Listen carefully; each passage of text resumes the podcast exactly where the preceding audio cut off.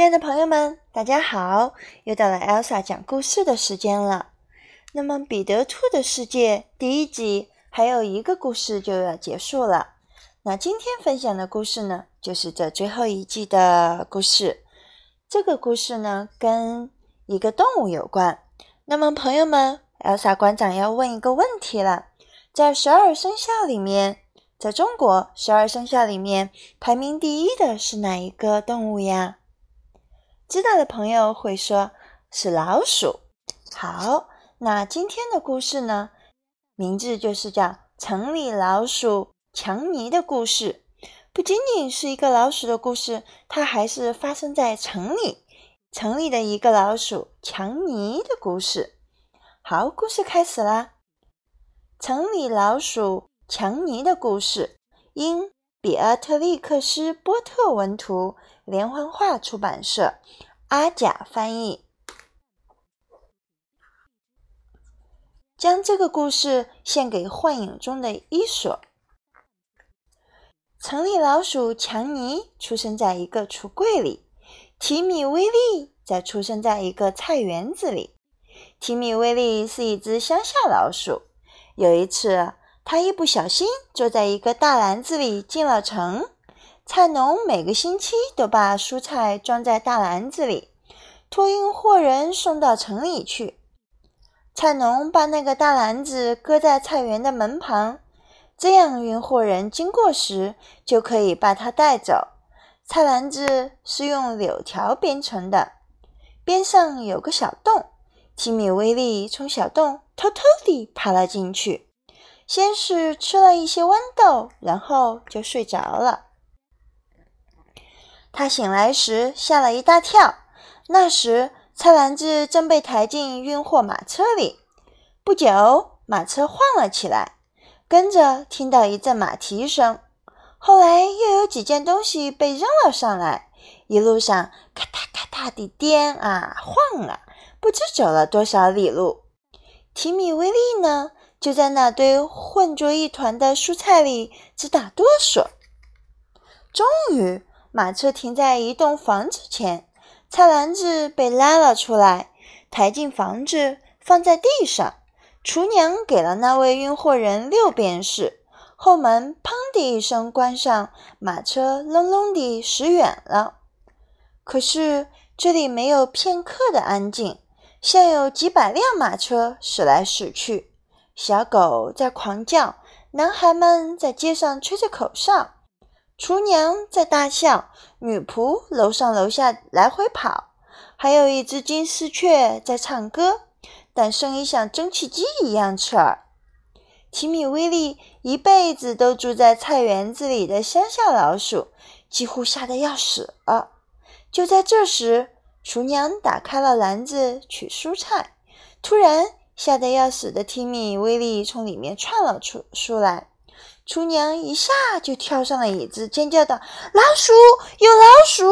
快来叫猫来！莎拉，拿根拨火棍来！”提米威利没有等莎拉拿拨火棍过来，就沿着墙根儿一路狂奔，一直来到一个小洞前，嗖的一下钻了进去。他往下跌了大约十五厘米深，猛地撞到正在进行的老鼠晚宴的餐桌上。砸碎了三个玻璃杯，究竟是谁呀？城里老鼠强尼质问道。不过他只惊呼了这么一下，很快就恢复了彬彬有礼的态度。他极为有礼貌地将提米威利介绍给另外九位老鼠，他们都长有长长的尾巴，打着白色的领结。相比之下，提米威利的尾巴就不值一提了。城里老鼠强尼和他的朋友们也都注意到了这一点，可他们都是很有教养的两种老鼠，不会对别人评头论足。只有一个家伙试探地问提米威利：“是不是曾经被捕鼠夹子夹住过？”这顿晚宴共有八道菜，虽然每道菜的量都没有多少，但确实都很精致。所有的菜，提米威利连名字都没有听说过，他有点害怕，不敢去品尝。可是他实在很饿，而且非常渴望能像别人那样优雅地进餐。从楼上不断传来的嘈杂声弄得他心慌意乱，一不小心又打碎了一个盘子。没关系，这些盘子本来就不是我们的。强尼说：“那几个小家伙怎么还没把甜点弄来？”说到这儿，需要解释一下。有两位年轻的老鼠负责伺候大家用餐，在每道菜之间，他们就会跑到楼上去进行一场小小的战斗。有几次，他们回来时连滚带爬，还吱吱尖叫，哈哈大笑。提米·威利满怀恐惧地听说，他们刚才是被猫一路追来的。他实在没胃口吃东西了，感觉自己头晕眼花。尝一尝果冻吗？城里老鼠强尼说：“不想吃，你是不是想上床休息了？我会带你去睡一张最舒服的沙发枕头床。那个沙发枕头里面有一个洞。”城里老鼠强尼非常诚恳地向他推荐说：“这是他们最好的一张床，是专门留给客人享用的。可是这沙发有一股猫味儿。”提米·威利宁愿躲到壁炉的挡板下，惨兮兮地过上一夜。第二天情况还是那样，早餐棒极了。城里老鼠们已经习惯吃熏猪肉，可是提米·威利是从小吃植物的根和蔬菜沙拉长大的。强尼和他的朋友们成天在地板下面吃喝玩乐，到了晚上，他们就大模大样地跑出去，到房子的各个地方去转悠。有一次，他们闹出来动静特别大。把拖着茶盘的沙拉吓得从楼梯上摔了下去，面包屑、糖和果酱摔得一地都是。他们乘机跑过去捡，根本不把那只猫当回事儿。提米·威利渴望能回到家，待在阳光明媚的堤岸边自己那安静的小窝里。这里的食物他吃不惯，噪音让他无法入睡。没过几天，他就变瘦了，连强尼也注意到，问他是怎么回事。他听提米·威利讲自己的生活经历，还问了菜园子的情况。他说：“听起来那是个很闷的地方呀。那么下雨的时候你做什么呢？”下雨的时候，我就坐在我的小沙洞里，把秋天储藏的麦子和种子拿出来剥壳儿。从沙洞里向外望，可以看见草坪上的画眉鸟和乌冬，还有我的朋友知更鸟咕咕罗宾。当太阳重新出来的时候，你真应该去看看啊！我的花园和鲜花，玫瑰花、石竹花和三色紫罗兰，听不到噪音，只有鸟儿的歌唱，蜜蜂嗡嗡嗡，还有草地上小羊咩的叫声。小心，猫又来了！强尼大喊一声。他们躲进储煤间后，他又继续刚才的谈话。坦白说，我有一点失望。我们都想尽办法让您在这儿过得愉快，提莫西·威廉先生。哦，是的，是的，你们对我实在是太好了。不过，我真的感觉身体很不舒服。提米·威利说道。也许是因为你的牙齿和肠胃不适应我们的食物吧。对你来说，坐着菜篮子回家也许更为明智。哦，真的，真的能回去吗？提米·威利喊起来。那还用问吗？早知道是这样，我们上个星期就可以把你送回去了。强尼有点气鼓鼓地说：“难道你不知道那个菜篮子每个周六都会被空着送回去吗？”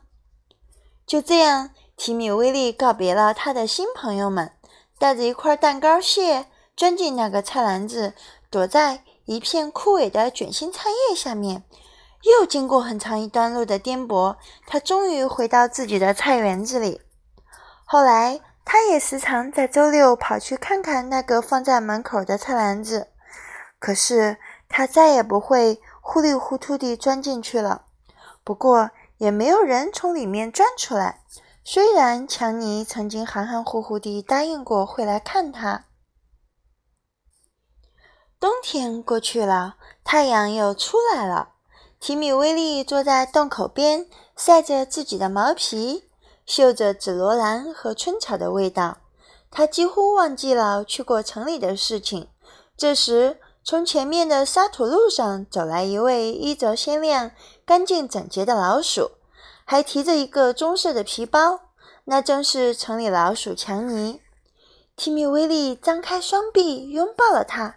“你来的太巧了！现在正是一年中最好的时候，我们可以一边晒着太阳，一边享用香草布丁。”嗯，这里有点潮湿。城里老鼠强尼说着。把自己的尾巴托起来，夹在胳肢窝下，以免沾上了泥。那可怕的声音是什么？他猛地被吓了一跳。那个，提米威利说：“那是奶牛。待会儿我去求他们给点牛奶。奶牛很温和的，从不伤害别人，除非他们碰巧躺在你身上。朋友们最近怎么样？”强尼满不在乎地解释道。为什么在春天这么早就来看朋友呢？因为那栋房子的主人一家到海边去度复活节假了。厨娘正在做春季大扫除，主人特别交代他要彻底清除老鼠，为此还给他加了工资。那只猫又生了四只小猫，还把笼子里的金丝雀儿给杀了。他们说是我们干的，可我知道是谁干的。城里老鼠强尼说：“那究竟是什么东西？声音这么吓人？”“那不过是割草机。我正好去拿些割下来的草，给你铺张床。”“强尼，我觉得你最好还是到乡下来定居。”“嗯，到下个星期二再看吧。那家人去海边这几天，运蔬菜的活儿暂停了。”提米威利说：“我敢保证，你再也不想回到城里去住了。”可是强尼还是想回城里住。等运蔬菜的活儿一恢复，他就坐进篮子回家了。他说：“乡下太安静了，一个地方适合一个人，另一个地方适合另一个人。对我来说，我更愿意住在乡下，就像提米威利。”今天的故事讲完了。那如果你是一个老鼠，你愿意住在哪里呢？你可以不用告诉我哦，告诉你自己就好了。那也把这个故事《城里老鼠强尼》的故事送给身边的十二个人，是不是十个二个人？我数一数：一、二、三、四、五、六、七、八、九、十、十一、十二、十三。哦，是身边十二个人。也愿每一个人都能在这里找到他想要的环境，还有他的幸福，以及他内心想要的那种最本源的一些自己想要的吧。总之，大家开开心心，能实现自己想要的价值就好了。好啦，故事就到这里。嗯，谢谢大家。那不久的时间。Elsa 馆长继续跟大家分享《彼得兔的世界》第二集。好，再见，下次见。